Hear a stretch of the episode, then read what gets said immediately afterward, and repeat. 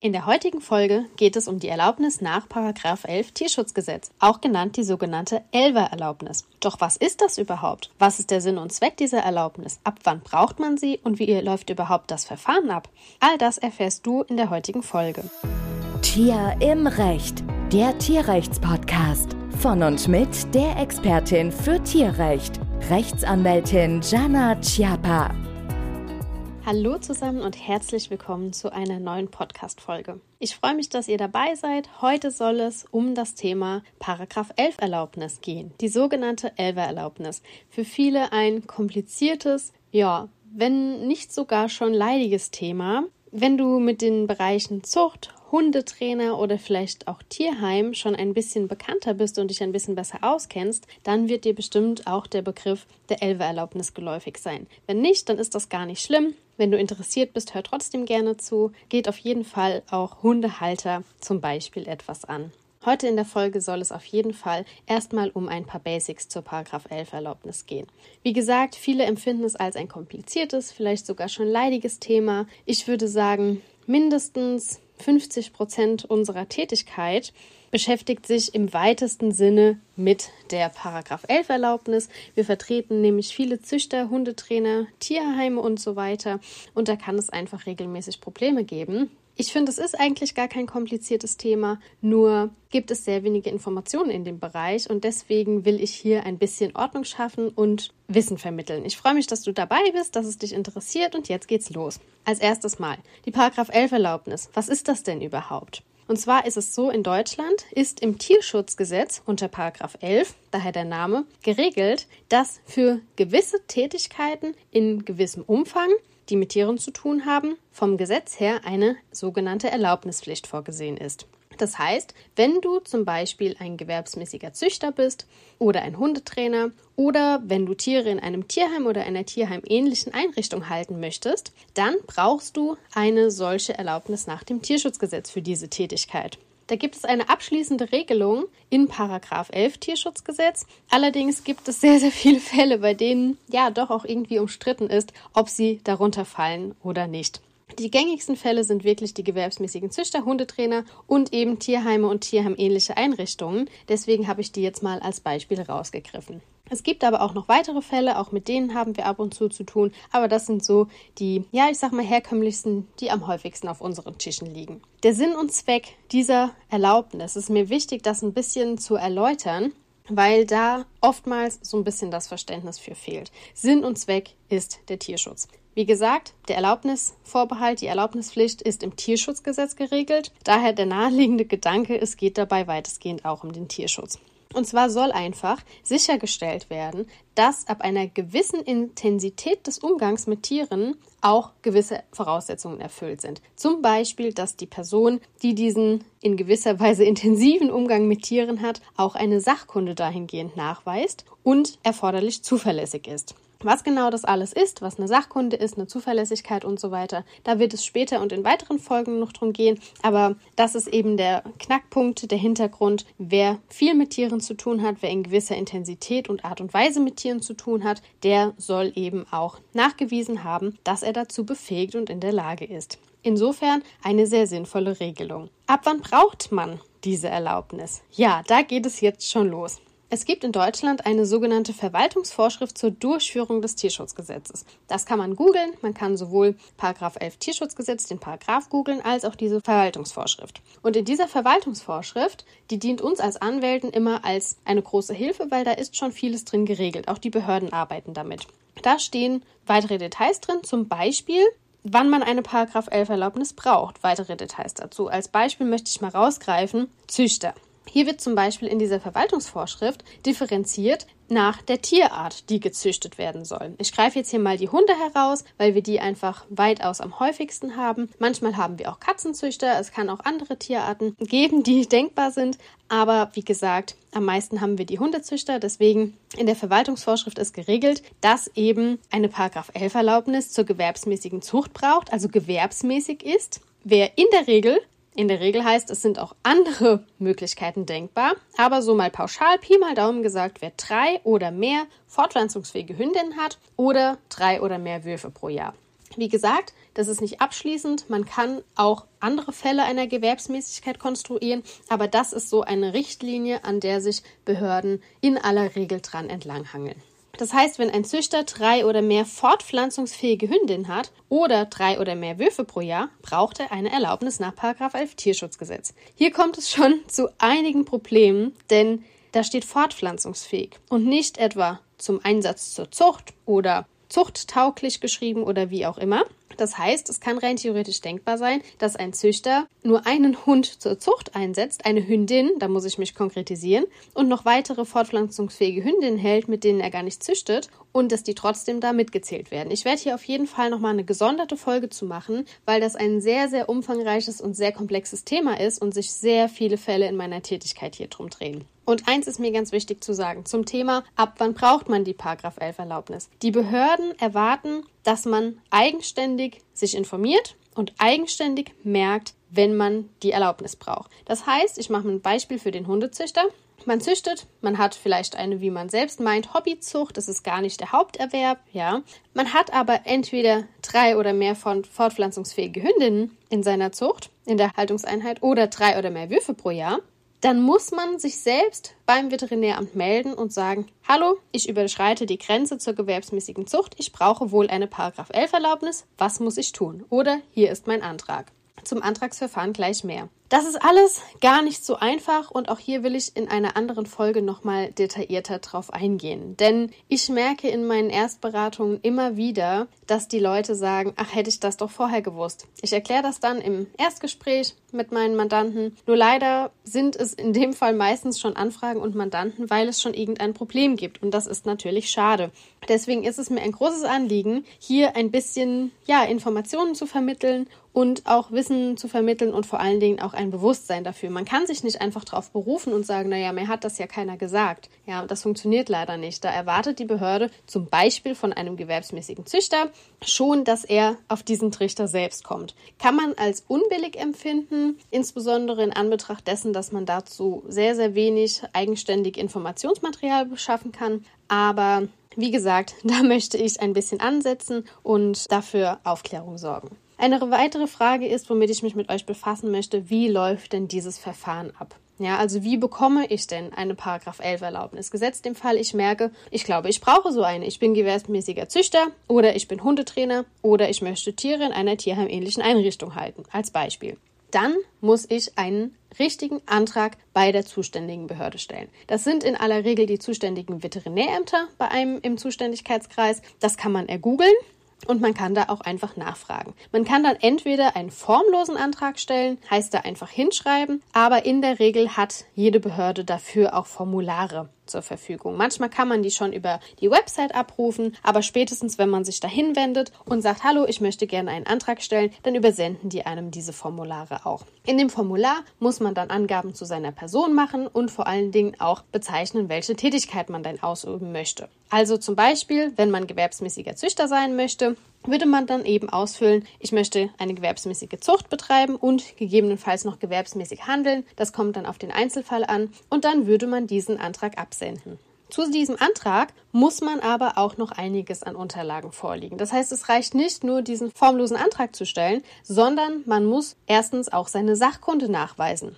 Hier kann es oftmals Probleme geben, denn erstens, was ist denn überhaupt die Sachkunde? Was muss man da tun? Auch da muss man sich eigenständig informieren. Natürlich helfen einem die Veterinärämter da. In der Regel, oder zumindest haben wir es schon sehr, sehr oft erlebt, wollen die Behörden, dass man dann den Sachkundenachweis bei ihnen erbringt. Also zum Beispiel durch eine theoretische und praktische Prüfung, ein Fachgespräch und so weiter. Es gibt aber mittlerweile auch Institutionen, die da anerkannt sind. Die Veterinärämter haben auch sehr gerne, dass man mit ihnen vorher abspricht, ob das anerkannt wird, was man sich da so vorgestellt hat. Also zum Beispiel eine Institution, wo man die Sachkunde nachweist. Das sehe ich ein bisschen zwiegespalten. Einerseits ist es natürlich gut, sich da vorher zu informieren und das abzusprechen. Wenn das auch einfach, ich sag mal, ein ganz normales informatives Gespräch und Absprechen ist, ohne Probleme, dann ist das soweit in Ordnung. Ich habe es aber auch schon regelmäßig erlebt, dass es da Probleme gibt mit den Veterinärämtern. Dass die sich zum Beispiel komplett querstellen wollen, wenn es darum geht, überhaupt von jemand anderem einen Sachkundenachweis zu akzeptieren. Und da muss ich ganz klar sagen, da gibt es Rechtsprechung, dass das so nicht funktioniert. Und da würde ich mich dann auch gar nicht groß drauf einlassen. Aber es gibt ja genug Behörden, die da mit Sinn und Verstand rangehen, einen da unterstützen und ja, da keine Probleme machen. Deswegen, da möchte ich eher in einer gesonderten Folge nochmal drauf eingehen, weil das hier im Rahmen der Basics vielleicht dann doch ein bisschen den Rahmen sprengen würde. Also man muss seine Sachkunde nachweisen, um die Paragraph 11 Erlaubnis zu bekommen. Darüber hinaus muss man, ein weiterer Punkt, zuverlässig sein. Diese Zuverlässigkeit, die weist man in der Regel nach, indem man ein polizeiliches Führungszeugnis beantragt und bei der Behörde vorlegt. Das reicht denen in der Regel aus. Wenn da nichts drinsteht, dann ist das in Ordnung. Aber, und das ist mir jetzt auch nochmal wichtig zu sagen, auch hier kann es Probleme geben. Ich werde dazu nochmal eine gesonderte Folge zum Bereich Zuverlässigkeit machen. Wer meine anderen Podcast-Folgen schon gehört hat, der wird vielleicht gemerkt haben, dass uns der Begriff der Zuverlässigkeit letztens schon mal begegnet ist, und zwar als es um das Thema Beißvorfall gefährliche Hunde ging. Denn da hatte ich schon erwähnt, dass in den allermeisten Bundesländern braucht man eine Halteerlaubnis, um einen gefährlichen Hund zu halten. Und dafür muss man zuverlässig sein. Diesen Begriff finden wir hier äh, im Bereich der Paragraph 11 Erlaubnis jetzt auch wieder. Das heißt, alles, was ich da gesagt habe, gilt eigentlich auch hier. Soll heißen, wenn man zum Beispiel schon mal ein Problem hatte, weil einem eine fahrlässige Körperverletzung vorgeworfen wurde, weil der eigene Hund gebissen hat zum Beispiel. Oder auch ganz beliebt ein Ordnungswidrigkeitsverfahren, weil man zum Beispiel gewerbsmäßig gezüchtet hat, ohne die Erlaubnis zu haben, was ja ganz schnell mal passiert ist, dann kann es sein, dass ihm, einem hier im Rahmen der Zuverlässigkeit ein Vorhalt gemacht wird und einem die Zuverlässigkeit abgesprochen wird. Da ist dann noch nicht aller Tage Abend, da gibt es auch Stellschrauben, an denen man drehen kann und Dinge, die man noch versuchen kann. Aber wie gesagt, hier möchte ich gerne in einer gesonderten Folge nochmal drauf eingehen. Das ist mir eine gesonderte Folge wert, auch mit Fallbeispielen, um das nochmal zu veranschaulichen, wie wichtig dieser Punkt der Zuverlässigkeit ist. Wenn man dann seine Sachkunde nachgewiesen hat im Antragsverfahren und seine Zuverlässigkeit, dann gibt es in der Regel eine Ortsbegehung. Also ich bleibe jetzt mal gerade bei den gewerbsmäßigen Züchtern. Dann wird die Zuchtstätte abgenommen. Da wird dann geschaut, ob auch die Anforderungen der Tierschutzhundeverordnung eingehalten sind. Zum Beispiel die erforderliche Bodenfläche für die vor Ort befindliche Anzahl von Tieren aber auch hier möchte ich nochmal eine gesonderte Folge zum Thema Tierschutzhundeverordnung machen, denn das ist ja auch ganz groß im Kommen. Da gab es nämlich zu Beginn des Jahres 2022 einige Änderungen, die insbesondere auch Züchter betroffen haben. Und zum Jahreswechsel zu 23 wird es hier auch nochmal weitere Änderungen geben, die sehr relevant sind. Betreffend das Thema Zuchtstätte und Abnahme kann es hier auch nochmal baurechtliche Probleme geben. Das passiert leider auch gar nicht so selten. Also selbst wenn die Örtlichkeit völlig in Ordnung ist, man aber vielleicht in einem reinen Wohngebiet ist und da gedenkt, gewerbsmäßig zu züchten, dann kann das durchaus sein, dass es da Probleme gibt. Ergebnis dieses Antragsverfahrens ist, das klingt jetzt sehr banal, aber ist es tatsächlich nicht, ein Erlaubnisbescheid. Erlaubnisbescheid bedeutet, dass man wirklich einen Brief nach Hause bekommt, in dem steht Erlaubnis, Erlaubnisbescheid. Hiermit erteilen wir Ihnen die Erlaubnis für die und die Tätigkeit in dem und dem Umfang und so weiter. Da ist eine Rechtsmittelbelehrung dran. Das kann mit Nebenbestimmungen versehen werden, zum Beispiel bei einem Züchter eine Beschränkung auf so und so viel Zuchttiere oder auf örtliche Gegebenheiten die Nennung verantwortlicher Personen zum Beispiel, aber das richtet sich alles nach dem Einzelfall. Warum sage ich das? Wie gesagt, es klingt banal, ich habe aber einfach schon sehr, sehr oft erlebt, dass juristische Laien, und das meine ich gar nicht wertend, den Unterschied zwischen dem Erlaubnisbescheid und dem Sachkundenachweis nicht verstehen.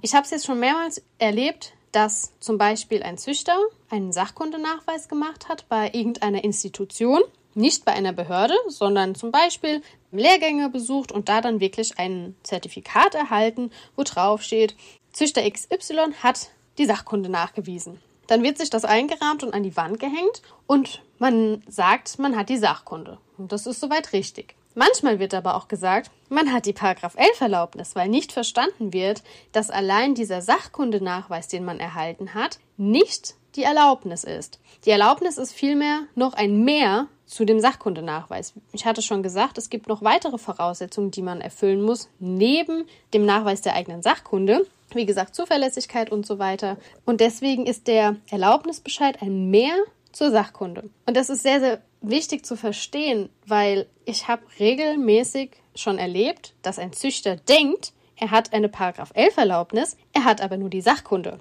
Das heißt, im Ergebnis, es wurde gewerbsmäßig gezüchtet, in dem Irrglauben, man hätte ja die Paragraph 11 Erlaubnis, man hatte sie aber gar nicht. Formal juristisch gesehen liegt eine gewerbsmäßige Zucht ohne Erlaubnis vor. Die kann mit einer Ordnungswidrigkeit geahndet werden. Es kann eine Gewinnabschöpfung stattfinden. Also da sind die Maßnahmen der Behörde mannigfaltig. Es kann auch eine Bestandsreduzierung und Wegnahme von Tieren stattfinden.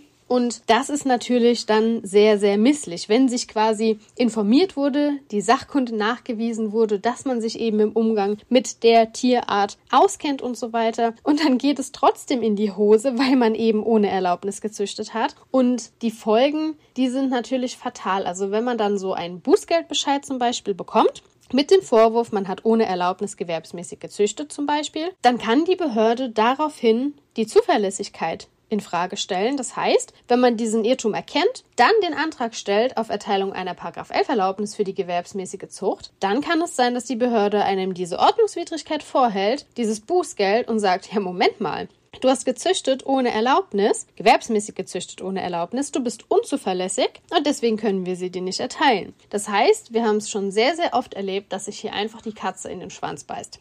Manchmal oder oftmals kann man solche Verfahren dann irgendwie doch noch gerade biegen, man kann sie kanalisieren und dann doch irgendwie noch zugunsten des Betroffenen führen. Aber mir ist es eben ganz wichtig, das zu sagen, denn es ist ja doch eine enorme Hürde, die man da überwinden muss. Und je nachdem, wie krass der Umfang zum Beispiel der Zucht gewesen ist, ist es auch ein Bußgeld, was da im Raum steht, was sich gewaschen hat. Also üblich sind da 10.000, 5.000, 15.000 Euro plus Gewinnabschöpfung möglich. Aber das richtet sich halt, wie gesagt, nach dem Umfang der Überschreitung. Wobei ich sagen muss, Behörden sind da einigermaßen rigoros und streng und setzen gerne hohe Bußgelder an. Natürlich kann man da das dann angreifen, wenn man belegen kann oder argumentieren kann, dass das viel zu krass und hoch angesetzt ist. Aber es ist eben ein Stein, der einem im Weg liegt, auf dem Weg die Erlaubnis zu bekommen. Und deswegen ist es mir ganz wichtig, das zu sagen. Ich wurde letztens gefragt, ob ich der Auffassung bin, dass diese Erlaubnis ihren Sinn und Zweck erfüllt.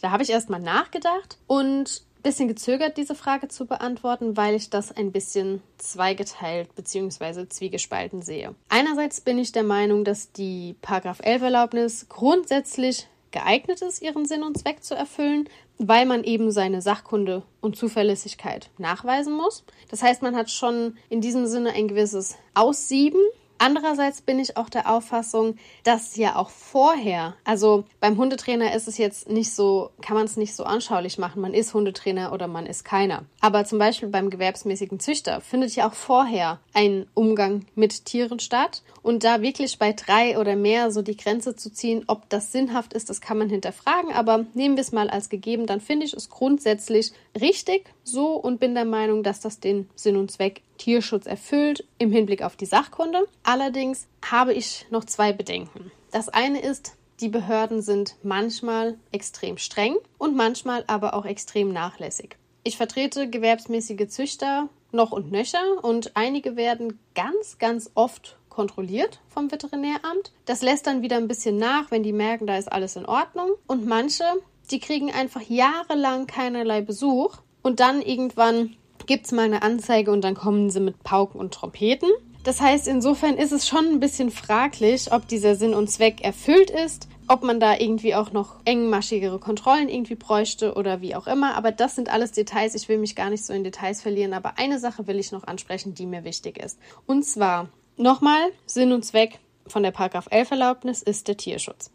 Jetzt habe ich es schon mehrmals erlebt und dem will ich auch noch mal eine gesonderte Folge widmen. Ich will es aber hier schon mal ansprechen und auch so ein bisschen anteasern und das Interesse wecken. Manchmal habe ich es schon erlebt oder oftmals, dass ein Züchter der Auffassung war, den Hunden geht es bei mir gut und deswegen kann mir eine Behörde meine Tiere nicht wegnehmen. Das stimmt so nicht und dieser Irrglaube kann fatale Folgen haben, denn wenn ein Züchter gewerbsmäßig züchtet, ohne die erforderliche Erlaubnis, dann ist das eine illegale Hundezucht in diesem Umfang und die Behörde ist dann berechtigt, entsprechende Maßnahmen anzuordnen. Manche Behörden machen dann eine Bestandsreduzierung. Das kommt oftmals vor, wenn die Anzahl zum Beispiel nur geringfügig überschritten wurde, zum Beispiel zwei fortpflanzungsfähige Hündinnen mehr oder so. Oftmals, und das hängt so ein bisschen vom Einzelfall ab, wenn zum Beispiel massive Beschwerden eingegangen sind oder die Anzahl massiv überschritten wurde, 20, 30, 40, 50, 60 fortpflanzungsfähige Hündinnen, und dann kann es schon mal sein,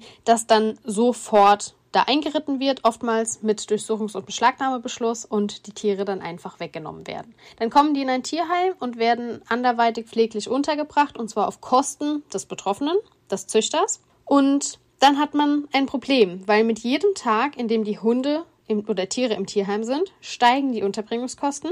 Und es ist ja schon irgendwie so, wir haben das mal veranschaulicht in einem Beitrag auf unserer Website und zwar hieß der vom Sofa in den Zwinger. Viele Züchter, auch gewerbsmäßige Züchter, klar, es gibt Ausnahmen, aber viele haben die Hunde komplett in ihre Familie integriert. Auch beim Einsatz in der Zucht sind das Familientiere und die schlafen auf dem Sofa, veranschaulichend gesagt. Wenn sie dann aber weggenommen werden, und zwar allein aufgrund der Familie, weil keine Erlaubnis dafür besteht und sie kommen in ein Tierheim, dann ist das im Hinblick Tierschutz schon für den juristischen Laien sehr schwer zu verstehen. Ich habe regelmäßig Züchter am Telefon, die zu mir sagen, das kann nicht sein, Frau Chiappa. Denen geht's doch bei mir gut, den Tieren. Und ich sage dann immer wieder, ja, das mag sein, das wird ihnen aber nicht vorgeworfen. Das ist eine ganz andere Schiene, wenn einem sowas vorgeworfen wird. Hier geht es rein darum, dass sie ohne Erlaubnis nach 11 Tierschutzgesetz gewerbsmäßig gezüchtet haben. Und irgendwie muss die Behörde ihre Anordnungen ja dann durchsetzen. Klar, die müssen verhältnismäßig sein und man kann sich durchaus darüber streiten, ob eine sofortige Wegnahme denn erforderlich ist oder ob man halt, wie gesagt, auch eine Bestandsreduzierung auferlegen kann. Das kommt dann auf den Einzelfall an, aber das will ich dann doch mal gesagt haben. Das heißt, hier ist es schon so ein bisschen manchmal widersinnig, dass der Sinn und Zweck der Erlaubnis, Tierschutz, manchmal verfolgt wird durch Wegnahme von Tieren und der Tierschutz dann halt eben nicht mehr ganz so gewahrt ist in dem Sinne, weil die Tiere dann von einer behüteten Zucht, sag ich mal, in den Zwinger im Tierheim wandern. Und ich verstehe das Anliegen von Mandanten dann schon als Hundehalter. Ich bin ja selber Hundehalter und Hunde- und Tiermensch durch und durch. Das erscheint einem widersinnig. Ich bin aber auch Jurist und von daher, ich verstehe es und versuche es den Mandanten dann auch näher zu bringen.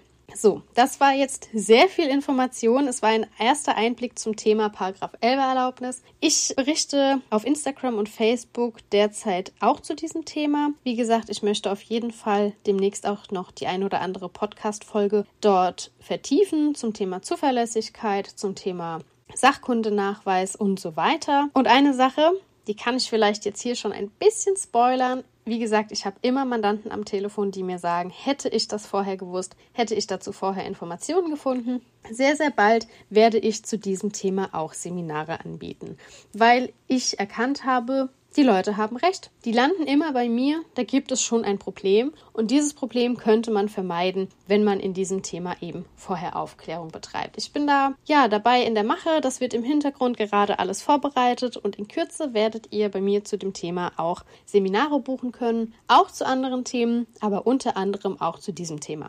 Ich freue mich sehr, dass ihr dabei wart. Ich hoffe, es hat euch gefallen und bis ganz bald. Das war Tier im Recht, der Podcast von und mit Rechtsanwältin Jana Chiappa. Alle Informationen aus diesem Podcast dienen der allgemeinen Information. Sie stellen keine Rechtsberatung im Einzelfall dar und können und sollen diese auch nicht ersetzen.